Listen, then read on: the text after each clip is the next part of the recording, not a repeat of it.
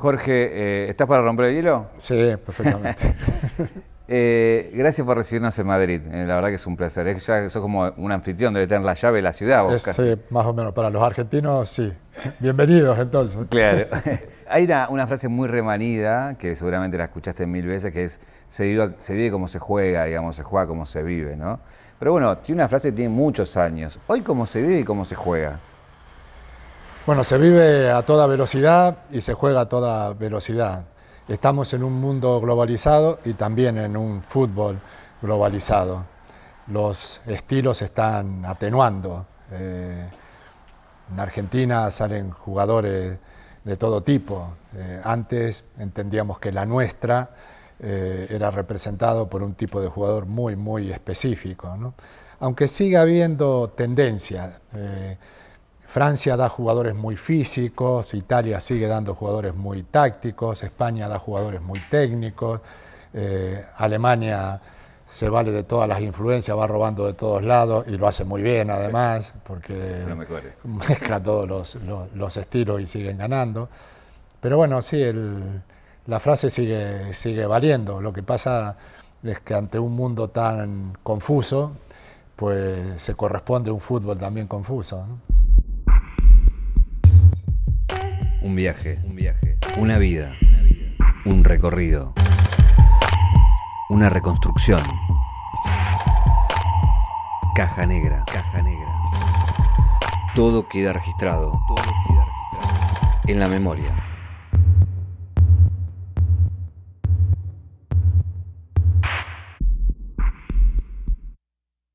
La siguiente pregunta era justamente, hablabas de la efectividad. O sea, ¿perdimos belleza en pos de la efectividad o sigue siendo un deporte bello, digamos, no? Bueno, eh, todo se hace con el objetivo de, ganar eh, y nos estamos olvidando del cómo, efectivamente. Eh, no, todos los, entrenadores, hay tipos como Guardiola que han ejercido una influencia en el fútbol mundial muy, muy fuerte a partir de una manera de, entender el juego eh, muy atractiva para mi gusto. ¿no? Lo que pasa es que aquí juegan los gustos, vamos. Eh, hay, hay, una historia que a mí me gusta mucho, que cuando Simeone eh, quería ser entrenador fue a ver a Pep entrenar durante una semana y luego se reunieron y Pep le preguntó qué le había parecido y Simeone le dijo, no es para mí. bueno, ahí está un entrenador de verdad que sabe lo que quiere. ¿no? Exacto hay un cambio, hablando de entrenadores, hay un cambio de entrenador en, Real Madrid y bueno, se abre una nueva temporada. ¿Cuál es tu visión frente a estos cambios? Como porque veníamos de, de Zidane, que me imagino que, compartías bastante, digo, ¿no? Sí, eh, una persona muy querible, pacífica, eh, simpática, calmada, pero vuelve un entrenador pacífico, simpático y calmado, por lo tanto eh, siento que el negocio no es del todo malo. ¿no? Se han barajado nombres propios, algunos me resultaban más preocupantes que, otros, pero lo curioso es que en el Real Madrid hay como un reclamo de autoridad cada vez que eh, se cambia un entrenador y sin embargo han dado mucho más resultados los entrenadores como Zidane y como Ancelotti. ¿no? Entre los dos suman cuatro Champions en los últimos 10 años, ¿no? Bueno, eso dice algo, ¿no? Sobre la eficacia de la gente pacífica. ¿Cómo ves ahora un Barça con Messi y con Agüero, no? Sí, eso es. Bueno, eh, es un equipo que está en plena transición y que tiene una dificultad tremenda para hacerla, y es eh, las eh, estrecheces económicas, ¿no? Los dos equipos están con problemas, el Madrid también, pero el Madrid me parece que lo está manejando de una manera un poco más desahogada, ¿no? La deuda no es a corto plazo, en fin, tiene más capacidad de, maniobra. En cambio, el Barcelona tiene que andar buceando en la cantera o en el mercado de oportunidades, ¿no? Surgió lo de, lo de Agüero, que es una gran oportunidad porque tiene nada menos que gol y una complicidad con, con Messi que también puede ser saludable. Eso te iba a preguntar en cuanto a las dificultades de Barcelona, con un Messi ya pisando, digamos, su, retiro, que faltan unos años, digo, pero estamos ya en la etapa final. Agüero en lo, mismo, ¿no? ¿Le agrega cierta épica a ellos para, encarar? Claro, claro, claro, efectivamente. De todas maneras, eh, Messi son 30 goles, ¿no? Eh, jugando además en una, en una posición en donde el gol no es una obligación, casi los mete por defecto. ¿no? Y Agüero también dentro, dentro del área es infalible. Y la sensación de reto que deben tener los dos, yo creo que va a alargar la, la carrera de, de ambos. ¿no? El gran problema del Barcelona que, es que lucha contra una nostalgia imbatible, la, la, de un equipo que estuvo cerca de la perfección y que duró además eh, en el tiempo. ¿no? Yo sabía que se podía jugar bien al fútbol, lo que no sabía que se podía jugar bien todos los días. ¿no? Y con Guardiola lo consiguieron eh, durante mucho tiempo, pero claro, es que estaba Messi en plenitud, Iniesta en plenitud, Xavi en plenitud, Busquets en plenitud, Piqué en plenitud. Es que era un super equipo. ¿no? ¿Y eso qué le provocaba a un hombre del Madrid como vos? Bueno, angustia, porque encima yo estaba trabajando dentro de, de, del Real Madrid. Eh, en mi segundo ciclo, eh, digamos que llegué cuando el Barça acababa de levantar seis copas, eh, o sea, las seis que jugó, ¿no? Y bueno, desafiar eso no, no, no resultaba fácil, ¿no? Pero bueno, de un tirón llegaron jugadores importantes, Ronaldo, Kaká, Benzema, eh, y aún así no, no, nos costó mucho. El otro rival de peso, eh, como decíamos, es, el Atlético de Madrid, con una campaña ahora con el Cholo. Eh, ¿cómo, ¿Cómo ves al Cholo en cuanto a su carrera y cómo, digamos, por ahí más en silencio, fue forjando una carrera admirable también, ¿no? Sí, admirable, sí. Es un, un gran líder. Eh, porque no es como Guardiola que los manda a divertirse, él los manda a sacrificarse y los jugadores siguen yendo 10 años después, o sea que la capacidad de transmisión, la energía de, de Simeone es notable. ¿no? Es muy competitivo, es muy ganador, es muy pragmático, aunque este año el equipo se estiró un, un poco más. ¿no? El auténtico Simeone aparecía cuando el Atlético pasaba a ganar, entonces sí que ahí defendía lo que acababa de, conseguir. ¿no? Pero ha cambiado la historia de, del Atlético de Madrid, esa es un, una evidencia. Y se puede permitir lo que quiera. O sea, le compran un jugador de 120 millones, como Joao Félix, y lo ponen en el banco de suplente y nadie eh, levanta la, la, voz. ¿no? Eh, bueno, pues eso es haberse ganado con su trabajo el respeto de todo el mundo te llevo a otro entrenador y a otro país, pero que tiene que ver con, una escuela muy fuerte también argentina, que es Bielsa. ¿Cómo, ves eh, a Bielsa y lo que está forjando en Inglaterra? Bueno, eh, Bielsa representa un, una conducta antes que, que, cualquier otra cosa. ¿no? Es un hombre con una obsesión ética indiscutible eh, y desde ahí ha generado una admiración que me parece muy, muy legítima. ¿no? Digamos que ser ético no es ser ingenuo, eh, y eso me parece una, una conquista. Más en, en, nuestro país, en donde la viveza tiene tanto prestigio, ¿no? eh, yo creo que, que Bielsa nos está diciendo algo distinto y convendría escucharlo. Sacando, coincidimos que Messi es el jugador más importante de los últimos 20 años, sí, por señor. lo menos. Sacando a Messi. Eso no lo vamos a discutir. No vamos a discutir. Sacando a Messi, ¿qué jugador rescatás de la Argentina que pasó por Europa que, que, decís, bueno, atrás de él fue el que marcó la historia de esta última época? Bueno, Agüero en el fútbol inglés, eh, en el City, se ha convertido en una auténtica leyenda, ¿no? Y marcó también a, eh, su estadía en, en, el fútbol inglés, batiendo récords como jugador extranjero. Eso no, no, no es fácil, ¿no? Di María ha hecho un, una carrera fantástica, eh, teniendo mucha personalidad y mucha influencia ahí donde le ha tocado jugar, ¿no? Bueno, eh, son muchos los, jugadores que han pisado Europa y se han manejado con autoridad durante, no sé, 10 años, ¿no? Mascherano, por ejemplo, todos con poder de liderazgo muy, muy fuerte, que es una característica del jugador argentino, ¿no? Ahora sí, en la coincidencia con Messi, eh, quería preguntarte de todo lo que tiene Messi, porque tiene un montón de cosas destacables, ¿qué es lo que más le valoras vos? ¿Qué es lo que más te sorprendió, lo que te llamó la atención, lo que decís, por esto es el mejor jugador del mundo? Bueno, es un genio, o sea, eh, hace mejor que nadie lo que hace cualquiera y además hace cosas que no hace nadie. O sea, eso es lo que uno le pide a un genio y él lo lleva haciendo desde hace 15 años. O sea, la continuidad me parece algo milagroso. Y, hay otro milagro, que se lleva bien consigo mismo, o sea, que mete tres goles y al día siguiente lleva a sus hijos al colegio, ¿no? y no tratarse de usted cuando se es de alguna manera el, centro del mundo, bueno, tiene mucho, tiene mucho valor, ¿no? Futbolísticamente es que, eh, lo has dicho vos, eh, hace tantas cosas que por una sola de todas las que hace podría vivir del fútbol, ¿no? Haciéndolas todas juntas, pues estamos hablando del mejor jugador del, mundo, ¿no? Esa capacidad, por ejemplo, para mirar cerca y mirar lejos, o sea que él está eh, gambeteando y de repente ve eh, que se desmarca uno a 40 metros y se la pone como con la mano a 40 metros. Esas cosas están al alcance de los elegidos. Si Messi es el mejor del mundo, Cristiano Ronaldo, ¿qué es? El, que lo desafió sin ser genio. O sea, en términos de mérito quizás tenga más, porque se ha fabricado un, cuerpo nuevo, porque no se ha rendido nunca y le ha terminado discutiendo balones de oro. ¿no? Cristiano eh, es un fenómeno.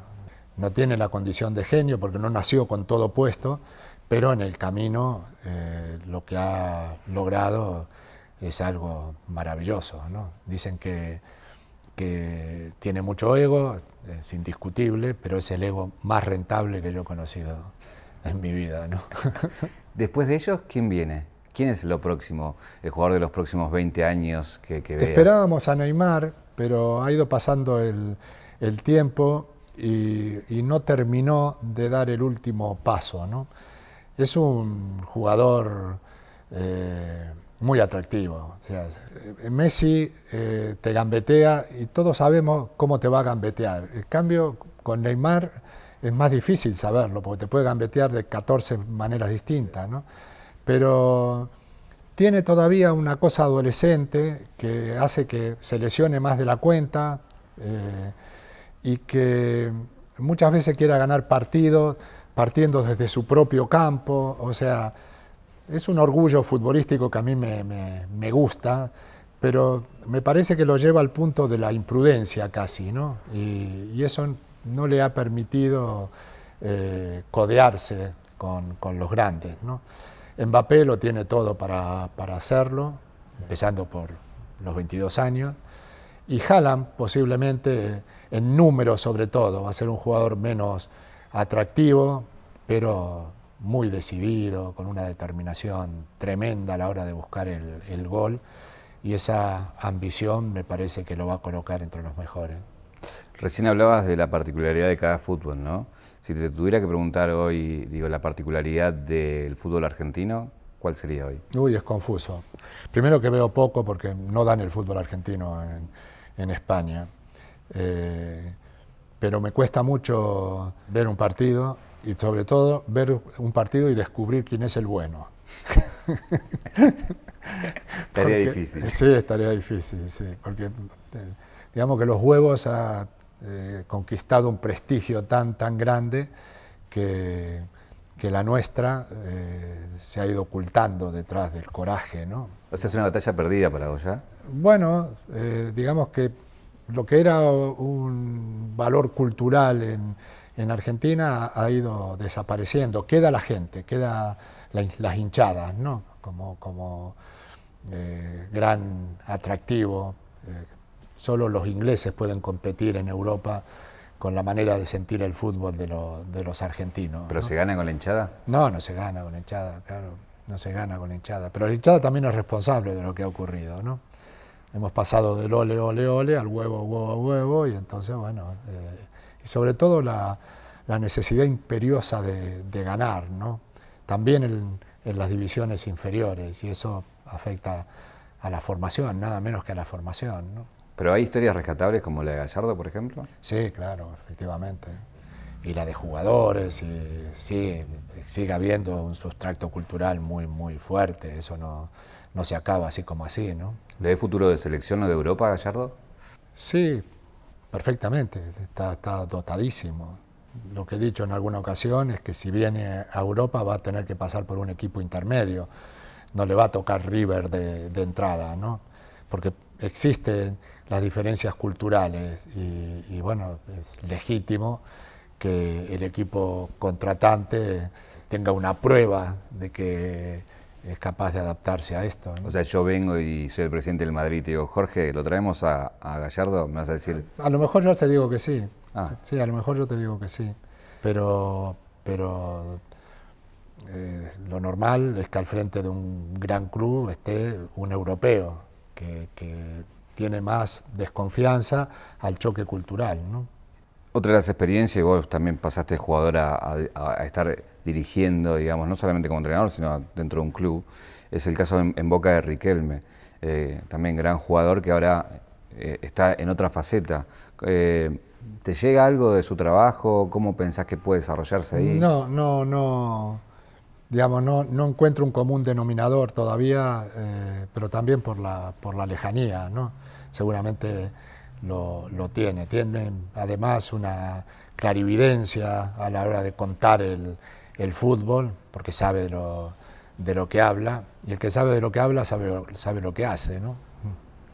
Eh, se viene el Mundial eh, el año que viene, eh, no sabemos en qué mundo, pero imaginemos que, va a pasar.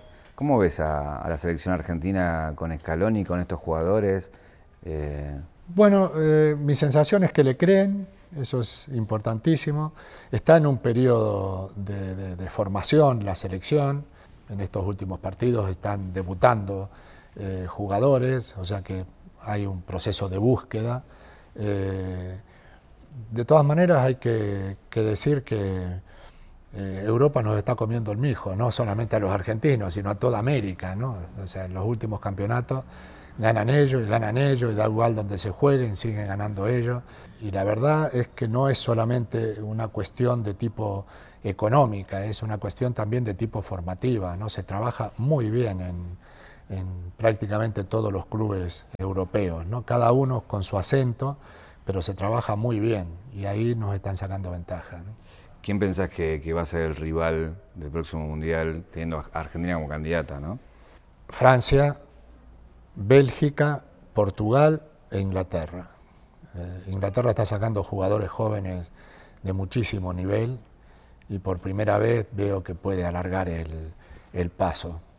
Portugal es un milagro, tiene a Cristiano Ronaldo, pero tiene a Joao Félix y tiene jugadores que, son líderes además en, sus eh, respectivos equipos, Rubén Díaz en el, en el City, en fin, jugadores muy, muy interesantes. Y Francia eh, tiene a Benzema, tiene a Mbappé, tiene a Griezmann, tiene eh, el, último título, o sea, hay que desbancarlo. Recién hablamos de Agüero y Messi en el Barcelona. ¿Cómo ves a pasaste por esos lugares, ¿no? De, ya el jugador maduro, de la última oportunidad. ¿Cómo los ves a ellos también frente a esa última oportunidad en, el próximo Mundial? como un desafío, como un desafío. Es una pena que, una generación tan dotada no nos hayan dado un título, ¿no? Pero han hecho todo lo posible, estuvieron a la puerta y para ganar un, mundial es verdad que hace falta mérito, pero también es verdad que se tienen que alinear los astros, ¿no? Se falta el punto de suerte que Argentina no, tuvo, ¿no? Y como somos, como somos eh, los condenamos, ¿no? Hubo momentos que estaban todos condenados y acusados de, lo divino y de lo humano. Ah, me parece una, una injusticia descomunal, ¿no? Descomunal. Eh, el tema es que como argentinos siempre tuvimos la esperanza de poder ganar un mundial, ¿no? El próximo mundial lo ganamos. Y así estuvimos 20, 30 años. Sí, pero un mundial no es la única manera de hacer argentinidad. Messi hace 15 años que está haciendo argentinidad, poniéndonos en el mapa. Uno, hubo un tiempo en que iba por el mundo y te decían Maradona, y ahora vas por el mundo y te dicen Messi, a nada que presentes el pasaporte, ¿no? Eso también es eh, construir prestigio futbolístico de un país, no, no prestigio de país, eh, estoy hablando de prestigio futbolístico de un país. Pero mi pregunta iba en virtud de tu experiencia. Vos fuiste parte del último campeón del mundo de Argentina, digamos, del 86, que quizás estabas a la espera de que alguien venga y vuelva a, a revalidar, pero eso engrandeció un poco su historia también, la de ustedes que fueron parte de eso, ¿no? Sí, eh, nosotros tuvimos nuestro genio y nuestro genio en, un mundo distinto. Nuestro genio tenía sentido estratégico también. Y lo cierto es que antes de ir al Mundial hizo una pretemporada en el mes de enero, o sea, en plena temporada europea. En este momento sería absolutamente imposible que el Barcelona le dejara hacer a Messi una pretemporada en, el mes de enero. ¿no?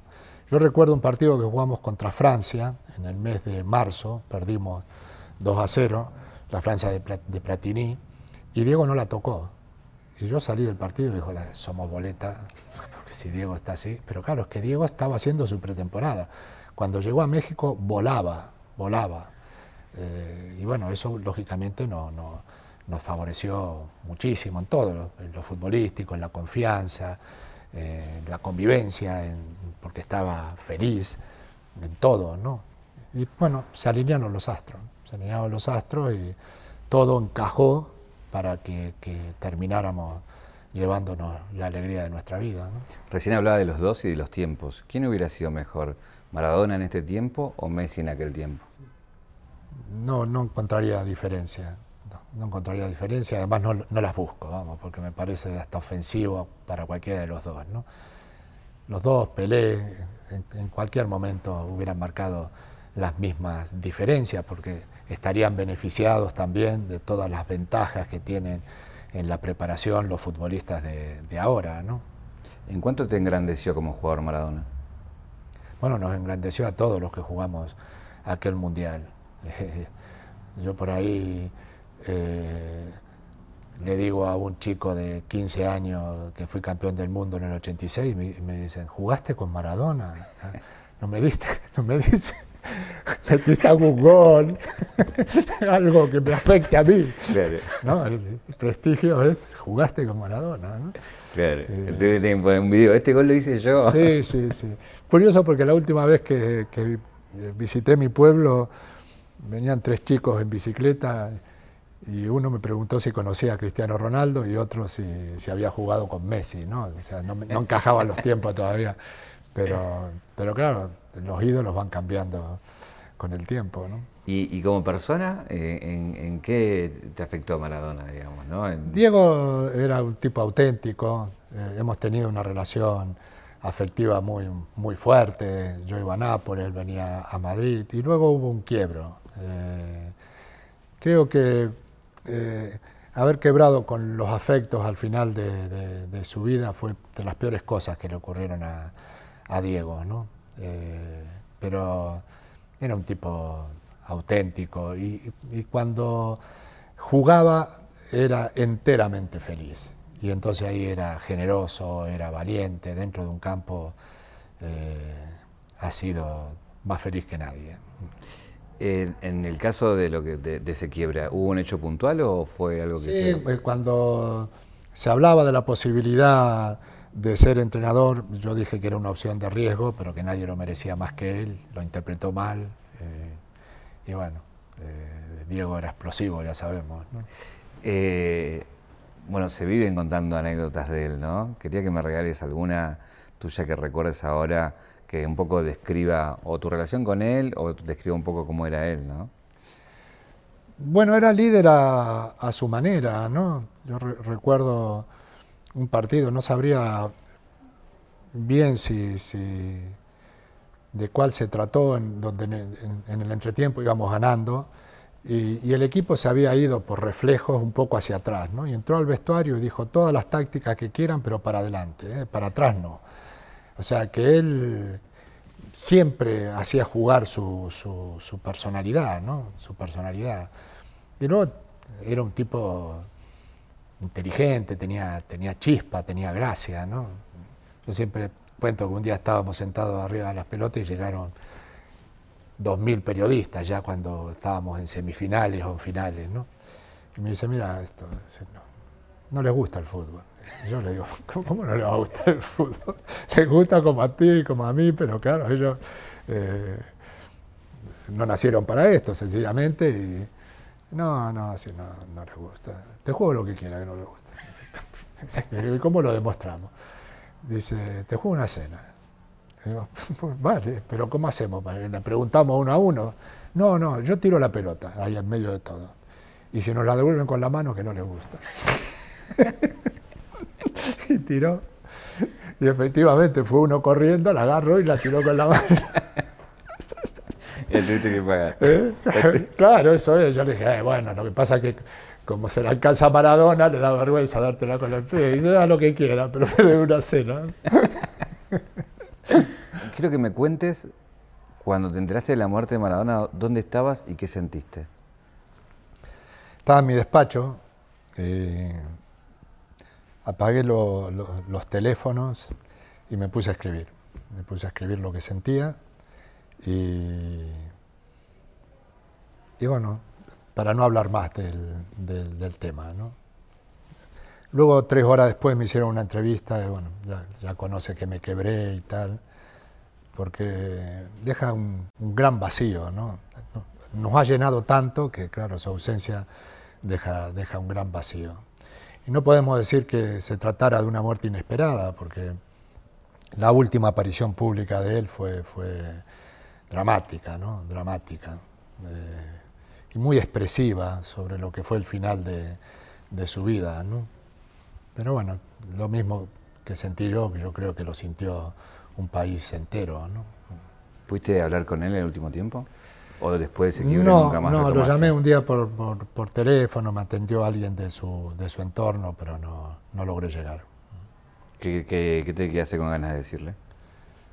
No, de darle un abrazo, ¿no? De darle un abrazo no tuvimos oportunidad de encontrarnos después de aquel desencuentro, pero eh, yo sabía cómo enfrentarlo en el caso de que hubiéramos coincidido. ¿no? Pero el fútbol no, no, no, nos dio la posibilidad, que es raro, ¿eh? porque los dos solemos, solíamos dar vuelta alrededor de acontecimientos parecidos, mundiales, finales de Champions, esas cosas, pero nunca no, no, nos encontramos. Eh, obviamente el, dolor para, los argentinos fue, fue tremendo. Y hay, hay otro aspecto que tiene que ver con la historia de ustedes que también nos produce dolor, que es cómo está Bilardo hoy en día, digo, ¿no? Eh, sí, pero esa es una evidencia del paso del tiempo. Eh, lo de Diego tiene otra, otra fuerza, ¿no? Pero bueno, eh, Carlos ha tenido mucha influencia en la mayoría de mis compañeros, ¿no? Para, quien Carlos es un, maestro de vida, no solamente un, entrenador. ¿no? Yo le estoy muy agradecido, pero para mí no significa tanto como, como persona, también porque lo conocí muy tarde, ¿no? al, final de mi carrera deportiva. Digamos, en esa división, menotismo, bilardismo, yo caí para, para el otro lado.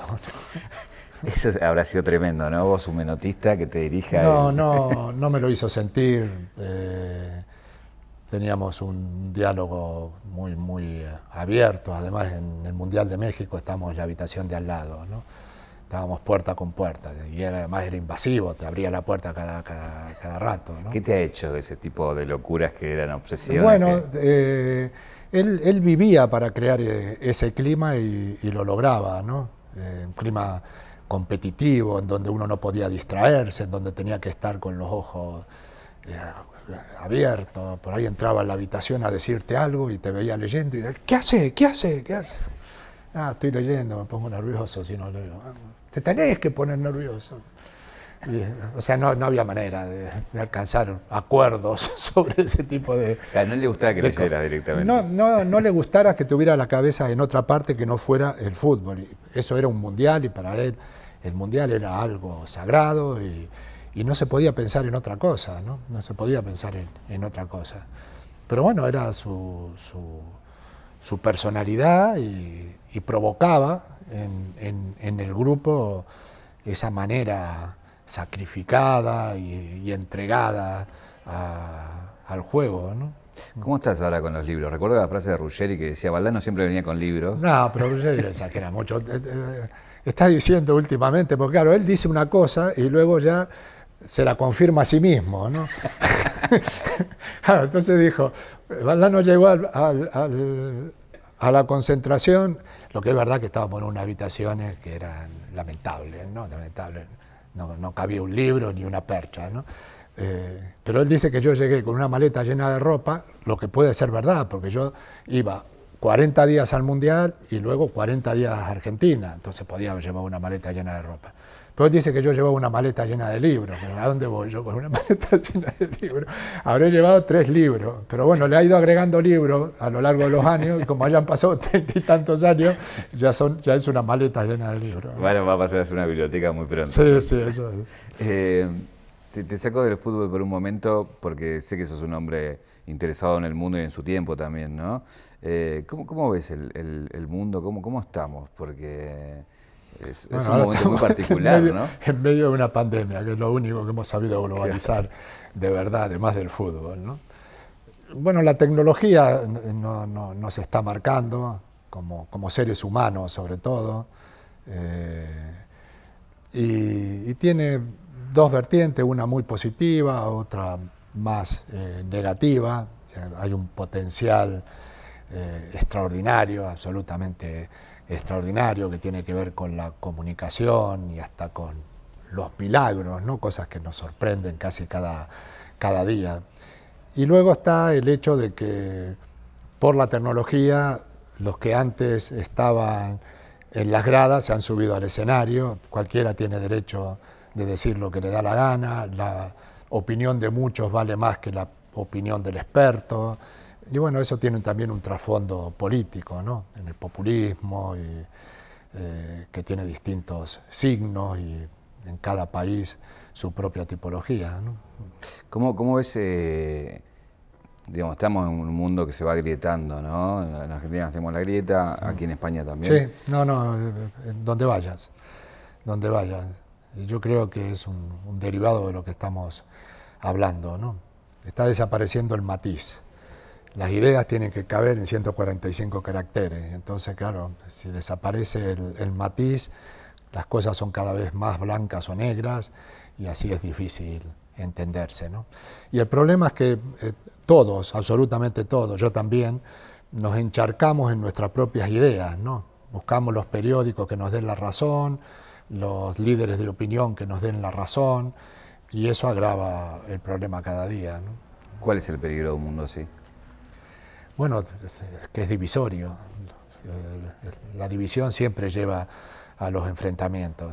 Eh, y basta un loco para, que se encienda la mecha. O sea, hay armas nucleares dando vueltas. Eh, y no, no hay demasiada gente confiable en, estos momentos. ¿no?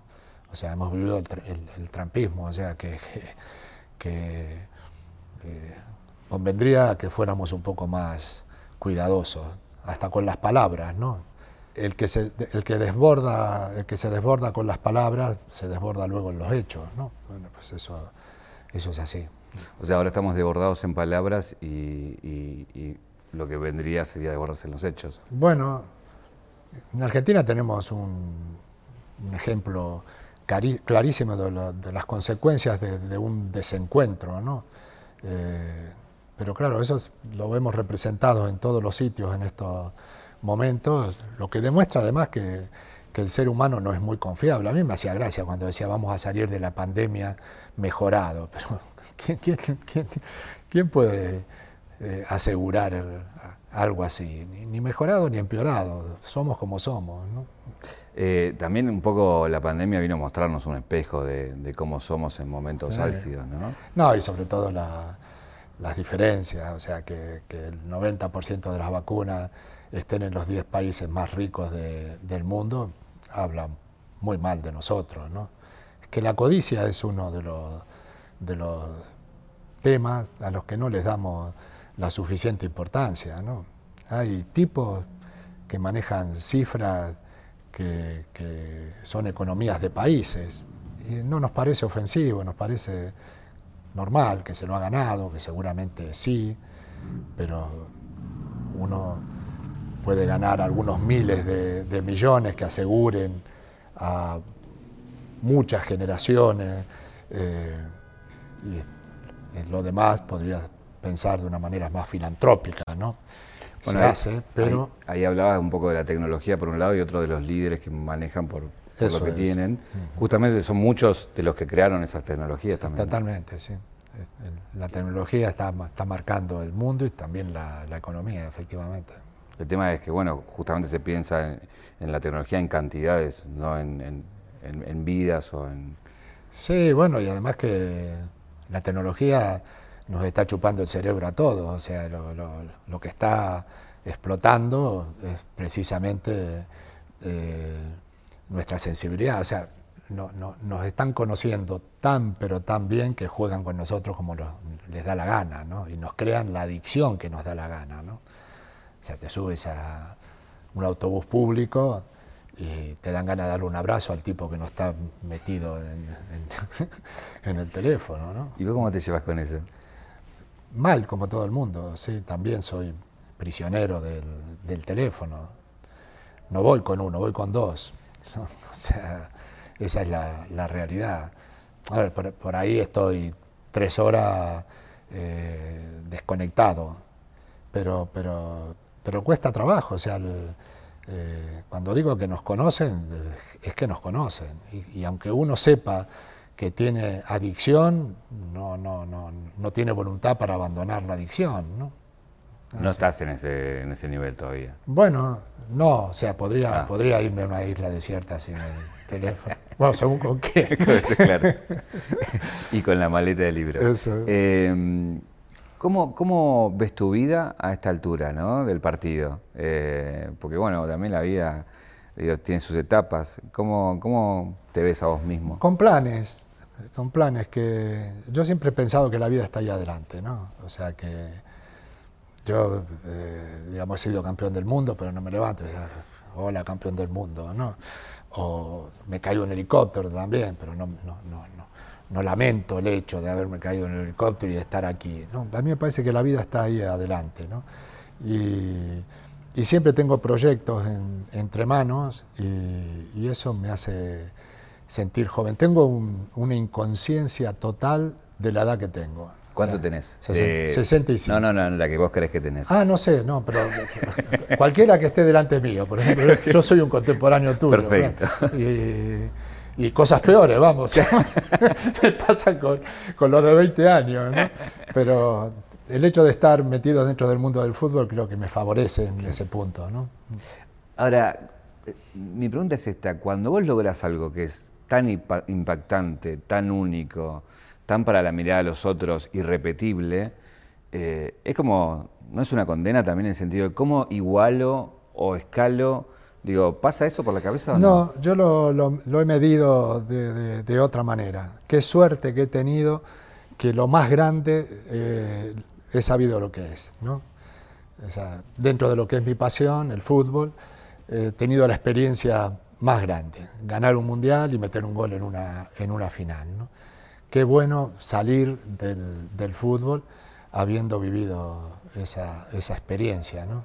Pero no, busco algo equiparable para volver a ser feliz, Es más, yo creo que tenemos un límite para la felicidad. Y cuando uno mete un gol en un mundial, por ejemplo, excede ese límite. ¿Y qué pasa cuando uno excede ese límite? Que en lugar de gritar gol, dice, esto no me está pasando a mí. ¿no? Y lo cree. Es una felicidad que no se cree. No se cree, no se cree, efectivamente. No se cree. Em, tenés hijos que no tienen nada que ver con el, con el fútbol, que están más por el camino del arte. Eh, bueno, uno es guionista, creo, y la otra está más vinculada al arte. Em, ¿Eso tiene que ver con, con, tu casa, con que vos... tiene que ver con ellos mismos, con, con que buscaron la manera de ser felices en función de su sensibilidad.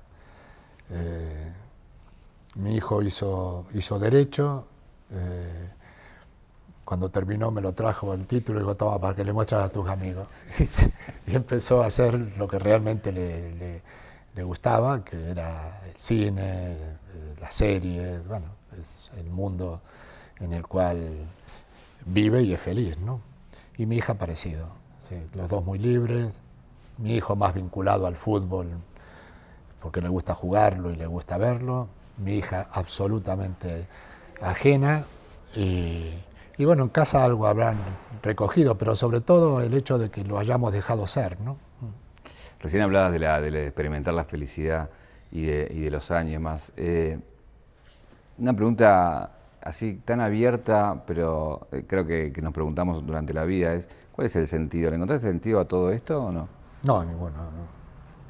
Ni, lo, ni lo busco. ¿Lo buscaste alguna vez? No, nunca lo busqué. No. Desde los 12 años eh, supe que estábamos de paso. Digo 12 años. Por ah, pensé que había No, no, no había ocurrido nada, absolutamente nada. ¿Qué sentís que, que, deja tu no afecta, no afecta mi felicidad, ¿eh? para nada. Sencillamente estoy aquí y tengo una, una ética que no tiene nada que ver con el más allá y, a vivir que esos dos días. Si imaginamos que, nuestra cabeza fuera como la caja negra de un avión, ¿no? Donde guarda todos nuestros recuerdos. Eh, ¿Cuál fue el momento, la escena que, te convirtió en, el baldano que, todo el mundo conoce? ¿Cuál fue el hecho que a vos te dictaminó para, para ser lo que sos? Ni idea, ni idea, pero estuvo siempre vinculado al placer, siempre vinculado al placer. O sea, yo he tenido dos medios de vida. Uno eh, ha sido el fútbol, el juego, y otro ha sido, por decirlo de algún modo, el mensaje, ¿no? medios de comunicación, libros, ese tipo de cosas. O entrenar, ¿no? El mensaje. Eh, a mí el fútbol me apasionó desde que nací. Eh, y convertirlo en, una profesión fue lo mejor que me pudo, me pudo ocurrir. Pero claro, cuando uno a la pasión la convierte en una profesión, eh, llegan las obligaciones, las presiones, y ya deja de ser divertido. Y busqué un placer sustituto y fue la lectura. Y, la lectura me sirvió luego para la nueva profesión. ¿no? Lo que pasa es que ya me cansé, no busqué una tercera. ¿no? eh, Jorge, gracias por recibirnos, gracias por, la entrevista, la verdad que es muy agradable charlar con vos. Y te quería hacer una última pregunta que en realidad quiero que la hagas vos, que es, ¿qué te preguntarías a vos mismo? ¿Qué te preguntarías? es que no soy de, de, complicarme la vida. O sea, mi, curiosidad siempre tiene que ver con, con, lo que está ahí adelante, ¿no? ¿Cuál será el próximo paso? Porque estoy haciendo cosas que hace dos años no me imaginaba que iba a hacer, ¿no? Bueno, pues eh, esa curiosidad eh, me gustaría seguir teniéndola viva, ¿no? Porque ahí es donde está la vida. ¿sí? Gracias, Jorge. Placer. Muy amable.